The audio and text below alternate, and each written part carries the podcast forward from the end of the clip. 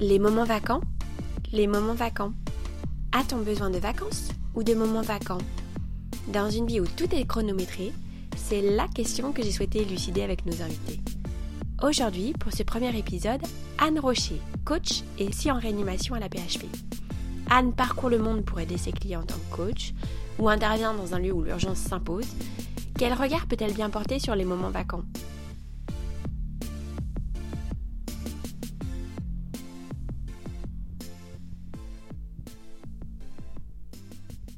Alors, Anne, première question pour toi.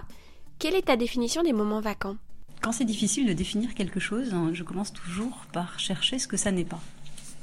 Et alors, pour moi, un moment vacant, ça doit surtout pas être un moment imposé.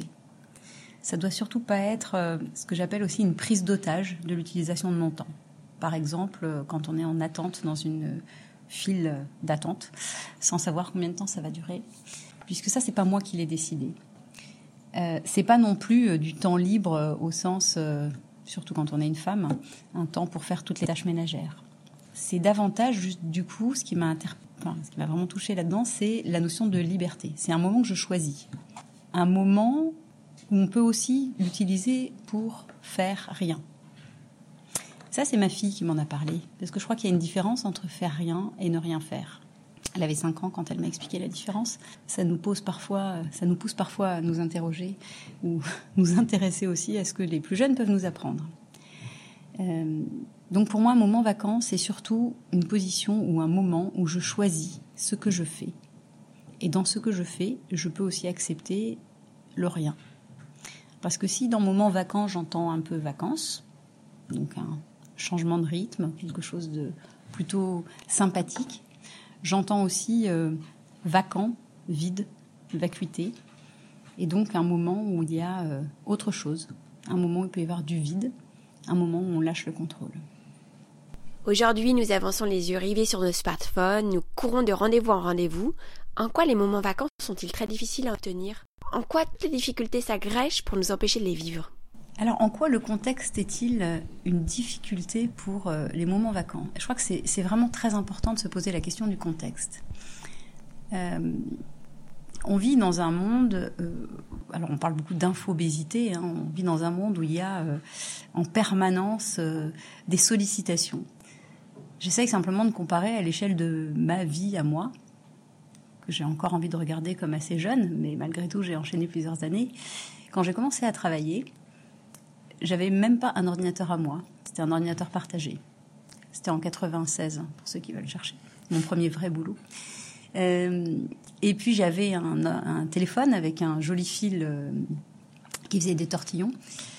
Mais quand je rentrais le soir, si éventuellement j'avais envie de prendre une chemise, j'avais le droit, mais je n'étais plus joignable.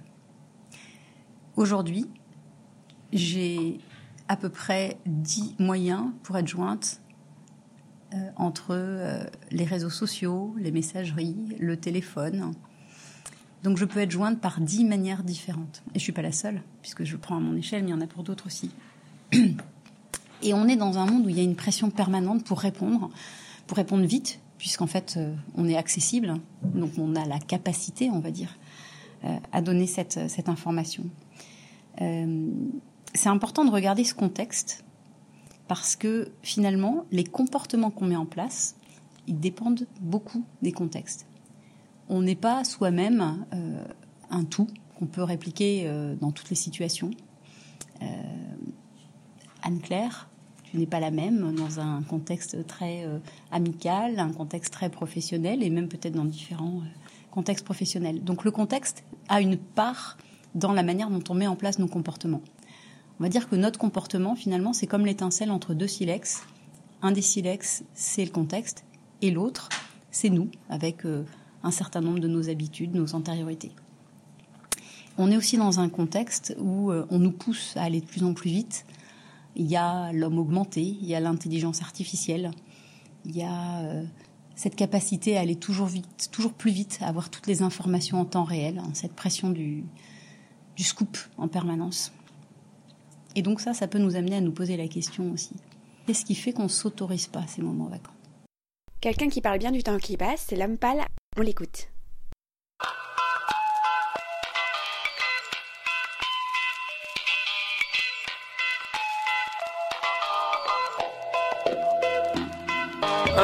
J'ai pas le temps de penser à ce que je ferai plus tard. Sûrement que je penserai à tout ce que j'ai pas le temps de faire aujourd'hui. C'est vrai que l'heure tourne et que je la gaspille à faire du rap. Mais si on vit pour le résultat, autant se donner la mort tout de suite. Quelle définition donnerais-tu du temps? Alors, pour la définition du temps, c'est intéressant de regarder comment euh, les Grecs euh, le, en parlaient. Il y a trois mots hein, dans le, en grec pour parler du temps. Il y a chronos, le temps qu'on connaît, hein, chronos, chronomètre, hein, c'est cette capacité à fractionner le temps en unités de mesure continue. C'est celui qui nous sert à nous repérer en temps. Mais il y a aussi kairos. Kairos, c'est un temps métaphysique qui est le temps des opportunités. Et puis on a un troisième qui est euh, et qui est lui un temps cyclique qui revient régulièrement. Alors si on regarde uniquement euh, les minutes, on va dire que chaque minute équivaut à une autre minute. Mais soi-même, on a, tous la capacité à se rappeler de certains moments. On voit bien qu'il y a certaines minutes, qu'il y a des minutes d'éternité. Et puis il peut y avoir des années entières qui s'écoulent sans avoir vraiment d'importance. Les Grecs, hein, euh, et donc plus particulièrement Sénèque, avaient développé cette théorie qui était que finalement, il fallait aussi savoir se soustraire à la course du temps, à la course de Chronos, pour être capable d'aller attraper les opportunités. Et parfois même euh, les attendre passivement.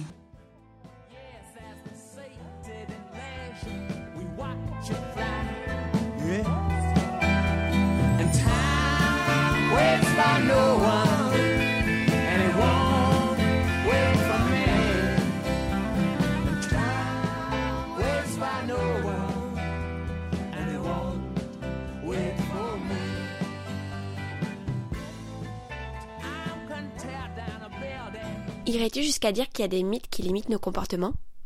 Alors tout à l'heure, je vous ai parlé des comportements. J'expliquais qu'un comportement se mettait en place en fonction du contexte, mais aussi en fonction de ce que l'on était.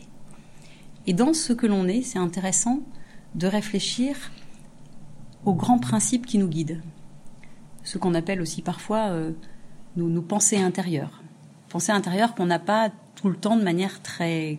D'ailleurs, c'est souvent très inconscient mais qui sont comme des grands principes, des choses, des petites voix intérieures que l'on a donc intériorisées. Alors il y a des, choses qui sont très différentes en fonction des individus et des familles, mais il y a aussi des grands mythes qui structurent un peu nos façons de faire. Et parmi ceux-là, il m'a semblé intéressant de commencer à regarder quelle vision on avait du rapport au temps. Je me dis que quand on regarde bien, et c'est aussi un peu le, la pensée euh, judéo-chrétienne, l'oisiveté n'est pas perçue comme quelque chose de positif. D'ailleurs, on dit bien l'oisiveté est mère de tous les vices. Et ça, c'est comme une injonction forte de notre époque à être occupé. Les paresseux sont mal vus, c'est des bons à rien.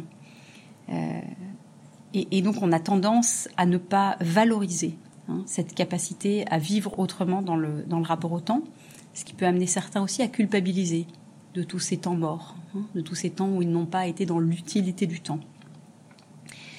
Pourtant, cette capacité à ne pas être dans l'hyperactivité, ça pourrait vraiment nous donner d'autres choses. Mais ça, j'en parlerai un petit peu plus tard. Alors, il y a un autre mythe qui peut sûrement nous limiter, même en tant que femme, je dois le dire. Euh, c'est celui qui consiste à penser que euh, on peut être multitâche et hyperactif. Soyons francs, on dépiste de plus en plus d'hyperactifs chez les enfants, mais finalement chez les adultes, on les dépiste pas parce que c'est perçu comme une qualité. Hein. pouvoir en faire beaucoup et tout en même temps être un peu un surhomme, c'est quelque chose qu'on valorise beaucoup aujourd'hui. Hein. Le mythe de l'hyperactif multitâche, il est quand même pas mal. Alors, euh, qu'est-ce qu'on peut se dire quand même par rapport à ça? Il y a pas mal de scientifiques qui expliquent que euh, la, prochaine grande bataille, ce sera celle de l'attention. L'attention, c'est-à-dire l'attention que l'on met dans chacune des tâches que l'on fait. Et malgré tout ce qu'on dit, même les femmes ne sont pas plus multitâches que les hommes. Euh, dans le multitâche, il y a une partie de notre attention qui est allouée ou qui est divisée à chacune des tâches. Hein, c'est pas parce qu'on empile les tâches qu'on en fait plus. On a tous aussi une réserve, un stock qu'on doit pouvoir euh, partager entre nos différentes tâches.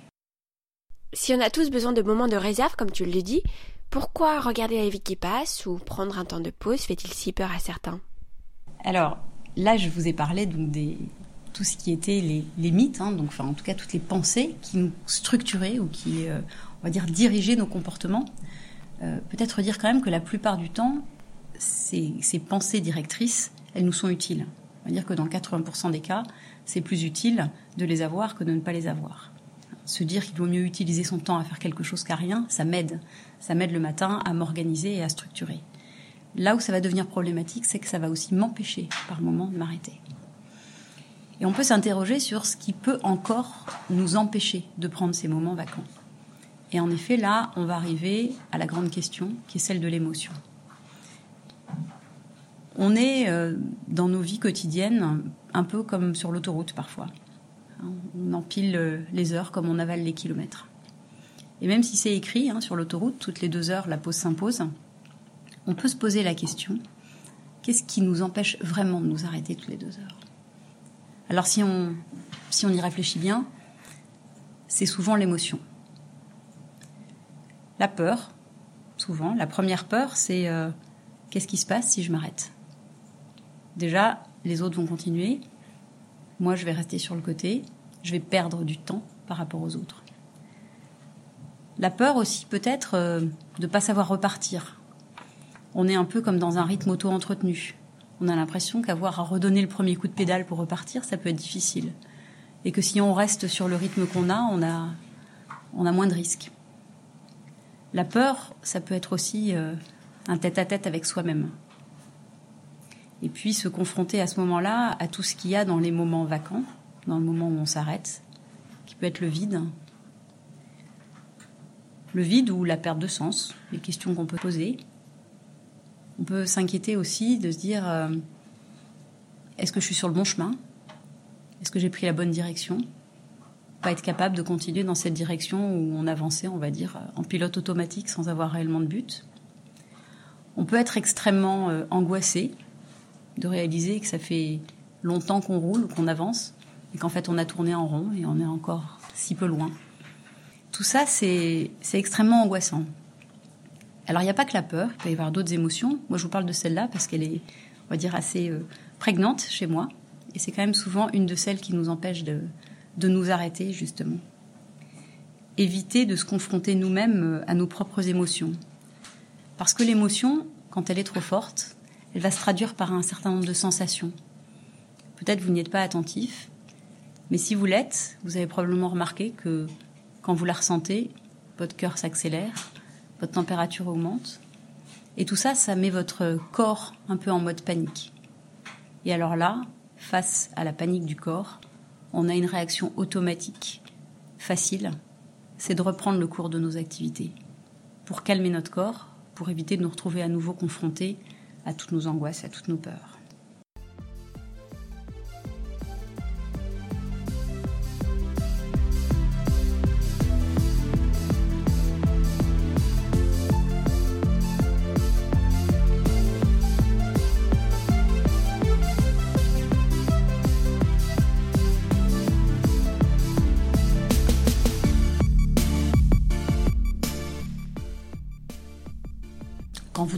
Votre cerveau ne s'arrête pas. Vous en avez d'ailleurs souvent euh, l'intuition ou, le souvenir à travers le souvenir des rêves. Euh, le cerveau, il fonctionne juste différemment la nuit que le jour. Et les moments vacants, qui seraient donc ces moments choisis, hein, ces moments où votre liberté intérieure euh, s'exprime parce que vous reprenez le pouvoir, parce que vous faites quelque chose pour vous, eh bien, ce sont des moments où il y a un réaménagement. Il y a un réaménagement au niveau neurobiologique un réaménagement parce que c'est comme s'il y avait de nouveaux circuits ou de nouvelles possibilités. Que ce soit par une hyper-focalisation de votre attention sur une, quelque chose, une tâche que vous aimez, hein, faire, euh, ça peut être du tricot pour certains, enfin quelque chose qui vous plaît, qui vous apporte, ou bien au contraire, euh, laisser votre attention de manière très distante euh, se perdre, ce qu'on peut retrouver dans la méditation, dans l'hypnose ou bien dans la rêverie. Hein. Donc ça, ça va permettre à votre cerveau d'engager de nouvelles connexions. Et ce qui est miraculeux à ce moment-là, c'est que vous laissez du coup à votre euh, propre organisme la capacité à réembrasser une autre perspective pour la suite de la vie, la suite de la journée, hein, à très court terme. Et finalement, vous retrouvez dans ce vide, dans ce moment-là, un certain nombre de réservoirs de créativité ou de possibles euh, pour continuer à avancer dans la vie. Avancer dans la vie, c'est un bénéfice non négligeable pour un moment vu a priori comme un temps d'arrêt, Existe-t-il d'autres bénéfices secondaires à s'octroyer un peu de temps pour soi? Alors, bénéfices secondaires aussi. euh, dans euh, cette capacité à développer les moments vacants et du coup à laisser votre cerveau de façon très plastique et malléable hein, aller jouer, on va dire, au réservoir de possibles.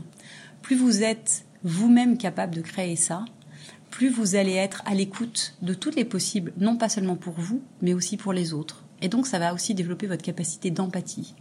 Et ça va vous entraîner à laisser percevoir aussi aux autres quels sont leurs réservoirs de possibles. Il y a notre relation aux autres et notre vie intérieure, comme tu le disais tout à l'heure. Est-ce qu'éprouver vivre un moment vacant, ce n'est pas d'une certaine façon vivre une petite mort?